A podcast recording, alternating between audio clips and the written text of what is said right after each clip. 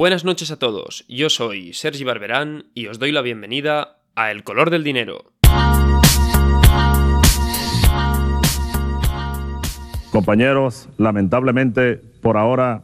los objetivos que nos planteamos no fueron logrados en la ciudad capital. Es decir, nosotros acá en Caracas no logramos controlar el poder. Ustedes lo hicieron muy bien por allá, pero ya es tiempo de evitar más derramamiento de sangre, ya es tiempo de reflexionar y vendrán nuevas situaciones y el país tiene que enrumbarse definitivamente hacia un destino mejor. Estas declaraciones son palabras del coronel Hugo Chávez minutos antes de ser arrestado y encarcelado por su participación en el golpe de Estado fallido de 1992. Aunque parece una fecha muy lejana, el origen de la historia de la Venezuela contemporánea, la que conocemos por su presencia habitual en los debates de nuestros políticos y en nuestros medios de comunicación, no se puede entender sin este hecho. Desde 1961, Venezuela estaba viviendo una cuarta república, un sistema político que se caracterizaba básicamente por ser bipartidista, es decir, había dos partidos, uno más de derechas y uno más de izquierdas, que se iban repartiendo el poder, una gran relación política y comercial con Estados Unidos, al que le vendían buena parte del petróleo del país, y, sobre todo, unos altísimos niveles de corrupción que estaban saqueando sistemáticamente las cuentas públicas. El sistema de la Cuarta República, que había funcionado más o menos bien durante 30 años, se vio seriamente amenazado en los años 80 cuando se produjo la gran crisis de la deuda latinoamericana, una brutal recesión que afectó sin excepción a todos los países de América del Sur. La combinación de la corrupción existente y el hambre que empezó a reaparecer en las calles venezolanas a raíz del desastre de los años 80 hizo que algunos militares se sintieran legitimados para alzarse contra el gobierno del momento e intentar instaurar un nuevo sistema político. Estos militares estuvieron liderados por el joven Hugo Chávez, que consiguió tomar el control de todas las grandes ciudades del país con la única excepción de la capital, Caracas, donde él fue detenido. Tras pasar dos años en la cárcel de 1992 a 1994, fue indultado por el presidente de la República y empezó a trabajar en una nueva forma de llegar al poder, esta vez mediante elecciones democráticas.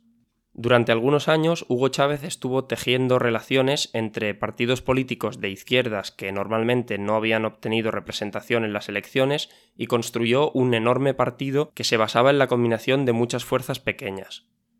Chávez se presentó a las elecciones presidenciales de 1998 en representación de esta federación de partidos y consiguió ser elegido, convirtiéndose así en presidente de Venezuela en 1999.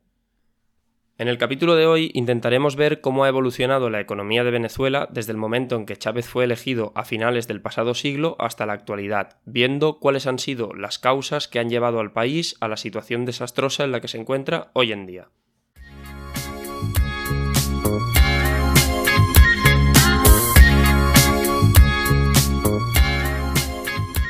Cuando hablamos de Venezuela, tenemos que tener en cuenta que se trata de un país que históricamente ha sido bastante rico. Sin ir más lejos, en el año 1950, Venezuela era el cuarto país con el mayor PIB por cápita del mundo.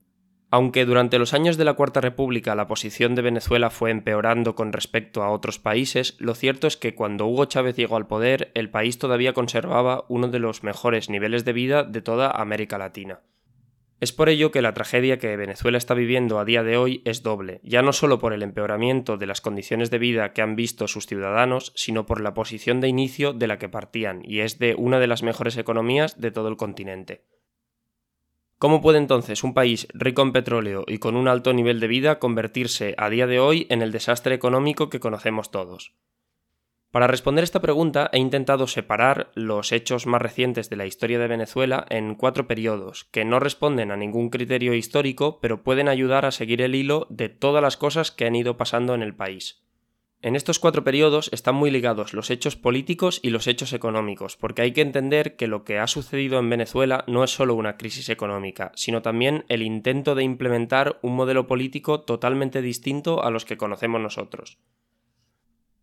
El primer periodo es el que va desde el momento en que Hugo Chávez es elegido presidente en 1999 hasta más o menos el año 2002. En esta primera etapa es cuando el gobierno de Chávez presenta cuáles van a ser sus intenciones, sus prioridades económicas. En primer lugar, se realiza una reforma constitucional que intenta mejorar todos los aspectos negativos que tenía la Constitución de 1961 y, además, refuerza la figura del presidente, que es Hugo Chávez, y aumenta la participación del Estado en las actividades económicas. Ya en ese momento, Chávez es consciente de que Venezuela tiene las mayores reservas de petróleo del mundo y que la fuente principal de ingresos para el país es precisamente la exportación de este petróleo a otros socios comerciales. Por lo tanto, una vez aprobado la nueva Constitución, lo que hace es garantizar que tiene el control sobre la empresa pública de petróleos de Venezuela, que a partir de ahora la llamaremos PDVSA. Durante los años de la Cuarta República, PDVSA se había caracterizado por una enorme oscuridad, prácticamente no publicaba sus cuentas y se sospechaba que había masivos casos de corrupción en su interior. Tras llegar al poder, Chávez renovó a toda la directiva y la sustituyó por miembros afines de su partido, para garantizar que tenía el control de lo que sucedía allí dentro. Una vez estaba seguro de que el gobierno tenía el control de las exportaciones de petróleo, organizó en Caracas una reunión internacional de todos los países miembros de la Organización de Países Exportadores de Petróleo. La OPEP, así se le conoce por su nombre corto, era una alianza de países productores básicamente antiamericanos que había nacido durante los años 70 con el objetivo de controlar los precios del petróleo coordinando la producción entre los distintos países. A finales del siglo XX, la OPEP había ido perdiendo fuerza y sus países estaban bastante descoordinados. Sin embargo, Hugo Chávez, que tenía planes políticos muy ambiciosos, era consciente de que si no conseguía muchos ingresos vendiendo petróleo no podría llevarlos a cabo, con lo cual estaba interesado en hacer que artificialmente el precio del petróleo subiera y así poder financiar todos sus proyectos políticos. Para ello, era indispensable que la OPEP volviese a ser fuerte y pudiese disputar a los norteamericanos el control del mercado de petróleo mundial. Aunque no fue solo por el éxito de la reunión de los países en Caracas en 1999, lo cierto es que a partir del año 2000 el precio del barril del petróleo empezó a subir de manera considerable y no se detuvo hasta el año 2008. Aunque en esta primera fase parecería que todos los planes de Hugo Chávez se habían saldado con éxito, la cosa pronto se empezó a torcer. La segunda fase, por llamarla de alguna manera, comprende los años 2002 y 2003, y básicamente cubre las respuestas que dieron los opositores a Hugo Chávez cuando vieron que su régimen empezaba a consolidarse. Pese a que Chávez era el presidente elegido democráticamente y su reforma constitucional se había aprobado en un sufragio universal, todavía había mucha gente en Venezuela que era nostálgica del sistema de la Cuarta República y no estaba dispuesta a permitir que el modelo de Chávez se continuase implementando. Es por ello que en abril del año 2002 un grupo de militares intentó dar un golpe de Estado contra él y sus dirigentes, que logró tomar el control del país durante 48 horas, hasta que las milicias que apoyaban a Chávez recuperaron el control y devolvieron al presidente al Palacio de Miraflores. Este intento de golpe de Estado, aunque fallido, enseñó a Chávez cuál era el nivel de agresividad de la oposición dentro de su propio país, una agresividad que no se redujo. Una vez perdida la vía militar, los sectores opositores intentaron otra forma de desestabilizar al gobierno, el colapso económico. Aunque PDVSA había sido renovada y la directiva era ahora afín al partido de Chávez, había muchos mandos intermedios que todavía pertenecían a las antiguas estructuras de poder del bipartidismo de la Cuarta República. Estas personalidades organizaron una huelga general que comenzó en diciembre de 2002 y cerró toda la producción de petróleo del país durante tres meses, ocasionando una fuerte recesión económica. Sobre el mes de marzo de 2003, el gobierno consiguió reabrir PDVSA, despedir a buena parte de quienes habían participado en la huelga y reactivar la producción de petróleo. Pero estos incidentes marcaron en la conciencia de Hugo Chávez la idea de que estaba siendo víctima de un complot internacional para derrocarle. Como respuesta a este supuesto complot internacional, Chávez implementó las dos medidas de control que han caracterizado la economía venezolana del siglo XXI. Uno, el control de precios y dos, el control de cambio. La tercera fase es la que comienza justo después de la implementación de estos cambios en 2003 y cubren el periodo en que se van desarrollando y luego progresivamente empiezan a degenerar. El control de precios que implementa Hugo Chávez funciona de una manera muy sencilla. Dado que hay un riesgo de que una conspiración internacional termine aislando Venezuela, Chávez considera que hay una serie de productos que los venezolanos deberían siempre poder adquirir. Estos productos son básicamente medicamentos y alimentos, con lo que se publica una lista en el Boletín Oficial del Estado venezolano con el precio máximo de venta que se permite en las distintas ciudades y el compromiso de ir revisando este precio con el paso del tiempo, de manera que no quede desactualizado. En lo que respecta al control de cambio, la cosa es un poco más compleja. Primero, el gobierno de Chávez suspende el mercado de divisas venezolano, es decir, el bolívar, que es la moneda de Venezuela, deja de cotizar libremente en el mercado. En segundo lugar, establece que cualquier ciudadano que quiera cambiar el bolívar por una moneda extranjera, básicamente el dólar americano, necesitará hacerlo a través del gobierno. Y en tercer lugar, dado que ha cerrado el mercado de divisas, el gobierno establece cuál va a ser a partir de ahora el tipo de cambio entre el bolívar y el dólar. Este último punto es el más conflictivo, porque el gobierno no establece un solo tipo de cambio entre el bolívar y el dólar, sino que establece varios tipos en función de cuál sea la finalidad por la que un ciudadano quiere cambiar dinero. Por ejemplo, si un farmacéutico de Caracas quiere irse a Estados Unidos a comprar medicinas para traerlas al país, el tipo de cambio que se le aplicará será más bajo que si ese mismo ciudadano se quiere ir a Estados Unidos de vacaciones. Las diferencias entre estos tipos de cambio son grandes. Por ejemplo, en el año 2008, el tipo de cambio entre el bolívar y el dólar para personas que querían hacer importaciones de productos farmacéuticos era de 2,15 bolívares por cada dólar, mientras que el tipo de cambio para las personas que querían ir a hacer turismo al extranjero era de 4,3 bolívares por cada dólar, es decir, el doble. Así como el objetivo del control de precios era bastante claro, evitar que algunos productos quedasen fuera del alcance de todas las familias, la cuestión del control de cambio era algo más oscura. Dado que Venezuela había tenido siempre muy buenas relaciones con los estadounidenses, la mayoría de las grandes fortunas venezolanas tenían su riqueza guardada en dólares. Implantando el control de cambio, Chávez se aseguraba de que para las grandes fortunas no fuese fácil escapar con todo su dinero a Estados Unidos, lo que suponía que no podían retirar sus ahorros de manera rápida de los bancos, dejando así sin dinero a la economía venezolana. Lo cierto es que el sistema, aunque era un poco complejo, al principio funcionó bastante bien. El barril de petróleo, que a finales del año 2000 costaba unos 20 dólares, subió hasta los 140 dólares en el año 2008. Esto permitió que los ingresos del gobierno venezolano se disparasen de manera espectacular, permitiendo financiar un gran número de políticas sociales que hicieron aumentar la popularidad del presidente Hugo Chávez.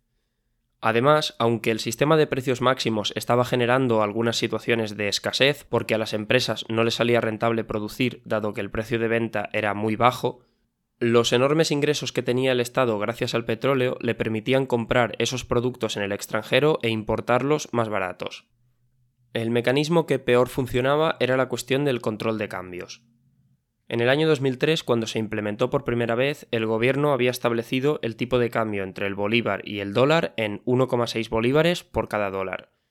Para el año 2008, cuando el barril de petróleo había alcanzado los 140 dólares, el bolívar ya se había devaluado muchísimo con respecto al dólar y el nuevo tipo de cambio oficial ya estaba entre los 2,15 y los 4,3 bolívares por dólar. Esto significa que aunque los ingresos de la economía venezolana por la exportación del petróleo no paraban de aumentar, el valor de su moneda no conseguía mantenerse estable y poco a poco iba perdiendo fuerza contra el dólar. Esto se debía en buena medida a que la gente no terminaba de fiarse del sistema de control de cambio y prefería, por si acaso, tener la mayor cantidad posible de sus ahorros ya en dólares. El castillo de naipes, sin embargo, comienza a tambalearse a partir del año 2008. La brutal crisis económica que sacude a todos los países del mundo hace que empresas de todo el planeta se vean obligadas a cerrar. Dado que las empresas trabajan utilizando energía, cuando muchas de ellas cierran, la demanda de energía de los países también se reduce. La principal fuente de energía en el mundo es el petróleo y por tanto, cuando hay una bajada de la demanda de energía, se venden menos barriles de petróleo. Ante este repentino desastre que pasa en apenas pocos meses, los países productores se ven obligados a bajar el precio del barril para intentar continuar vendiendo y entre julio de 2008 y enero de 2009 el precio del barril cae un 50% en todo el mundo. El barril de petróleo a apenas 60 dólares es un desastre para la economía venezolana. La escasez de productos que había generado la ley de precios máximos que se había estado supliendo importando productos desde el exterior empieza a notarse. El Estado ya no tiene tantos ingresos por la venta de petróleo y ya no puede permitirse traer esos productos de países extranjeros. Al mismo tiempo, los venezolanos tienen miedo de que el proceso de devaluación del bolívar continúe acelerándose e intentan convertir la máxima cantidad de dinero posible en dólares. En ese momento, el gobierno endurece el control de cambios y surge el peor enemigo de cualquier gobierno que intente controlar una moneda, el mercado negro. Si en un país hay muchísimo interés por cambiar una moneda por otra, por ejemplo, el bolívar por el dólar, pero el sistema oficial del gobierno solo permite cambiar una cierta cantidad a cada persona, existe el riesgo de que se desarrolle algún tipo de organización que introduzca en el país dólares de manera clandestina y los cambie en la calle a un tipo de cambio mucho más alto que el oficial. La ventaja que ofrece este mercado negro es que, aunque el tipo de cambio es más caro, no tiene límite de cantidad, lo cual atrae cada vez a más personas a participar de él. En ese momento, el gobierno pierde el control sobre el sistema monetario, porque ya no puede decidir ni a qué precio ni qué cantidad de bolívares por dólar cambia cada ciudadano. Lo que hace entonces es empezar a ajustar el tipo de cambio oficial a lo que se va viendo en la calle, para que parezca que todavía tiene el control de las decisiones. En consecuencia, según avanzan los años, el Banco Central de Venezuela cada vez va publicando más frecuentemente nuevas actualizaciones del tipo de cambio entre el bolívar y el dólar, que entre 2003, cuando se implementa por primera vez el control, y 2013 pierde entre 6 y 10 veces su valor. Por si no fuera suficiente, a la crisis económica se añade una gran crisis de liderazgo político, ya que en 2011 a Hugo Chávez le diagnostican un cáncer. Desde ese momento, el presidente empieza a preparar su sucesión que recaerá finalmente en manos de otro miembro de su partido, Nicolás Maduro. La cuarta y última fase es la que corresponde a este gobierno de Nicolás Maduro, que va desde finales de 2013 hasta la actualidad, y es donde propiamente el sistema venezolano se desintegra por completo. Después de su brutal caída en el año 2008, el precio del barril de petróleo se había ido recuperando progresivamente y había llegado a finales de 2013 a un valor de unos 100-110 dólares por barril. Esta progresiva recuperación del precio había dado esperanzas a la economía venezolana de volver a recuperar su alto nivel de ingresos de antes de la crisis, que le permitiría revertir la situación de escasez y descontrol de la moneda que estaba atravesando. Sin embargo, a mediados de 2014, algunos de los países árabes comenzaron una guerra de precios con los Estados Unidos que volvieron a hundir los precios del barril. En apenas medio año, el precio de este pasó de unos 110 dólares alrededor de 50 y quedó estancado en esa cifra durante tres largos años. La situación era muy distinta a la cumbre de 1999, donde Venezuela mostró ante la OPEP una gran capacidad de negociación y lideró la política de todo el grupo. En 2014, Maduro fue incapaz de convencer a sus socios de mantener al alza el precio del barril y sus planes de recuperar sus antiguos niveles de ingresos por esta vía quedaron descartados.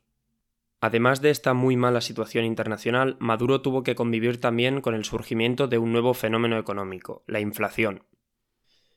Aunque es verdad que la inflación en los países latinoamericanos ha sido históricamente bastante alta, bajo el periodo de gobierno de Maduro, la inflación en Venezuela se disparó hacia niveles de récord en toda la historia.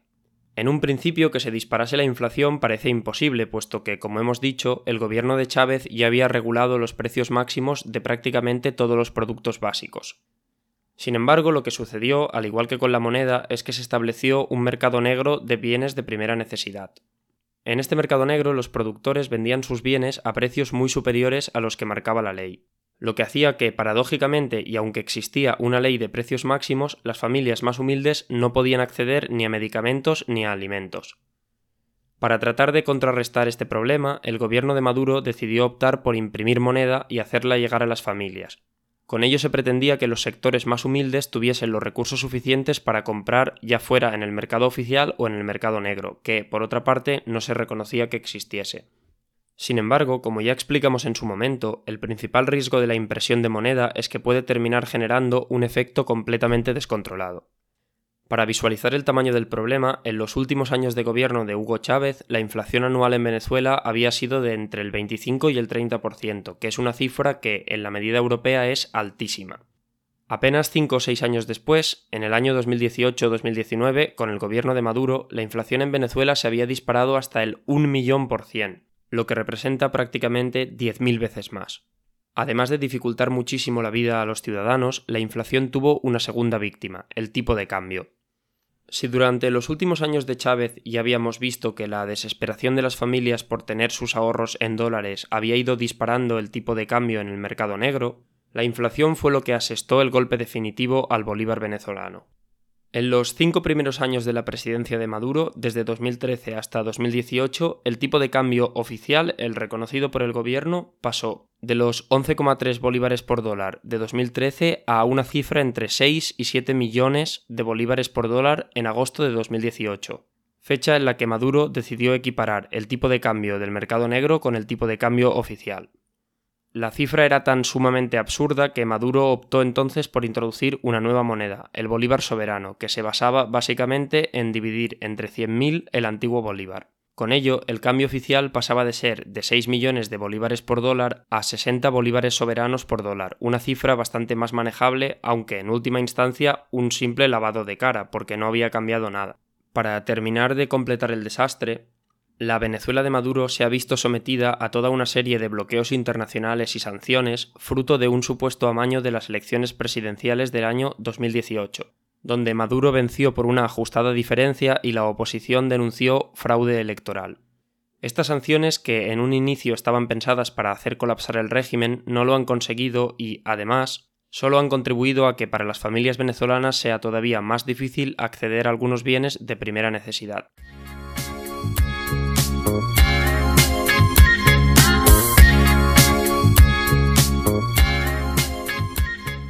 La historia de la Venezuela que conocemos hoy es una historia compleja. Nace de un movimiento político que intenta renovar un Estado podrido y corrompido, apoyándose tal vez excesivamente en la riqueza que le otorgan sus recursos petrolíferos. Confiando en un precio del petróleo que siempre va a ir creciendo, los gobiernos venezolanos olvidan la gestión de la economía y su proyecto político se viene abajo cuando los precios del petróleo se derrumban. Desde entonces, ninguno de sus dos dirigentes, ni Hugo Chávez ni Nicolás Maduro, ha sido capaz de modernizar la estructura productiva del país y evitar que entre en el círculo vicioso en el que se encuentra ahora, con devaluación de la moneda continua, una hiperinflación totalmente descontrolada y masivas cantidades de emigrantes que tratan de huir del país. La solución económica para la problemática de Venezuela no es ni sencilla ni rápida de alcanzar, y posiblemente requiera un replanteamiento desde cero de toda la estructura productiva y económica del país que, de momento, difícilmente va a suceder.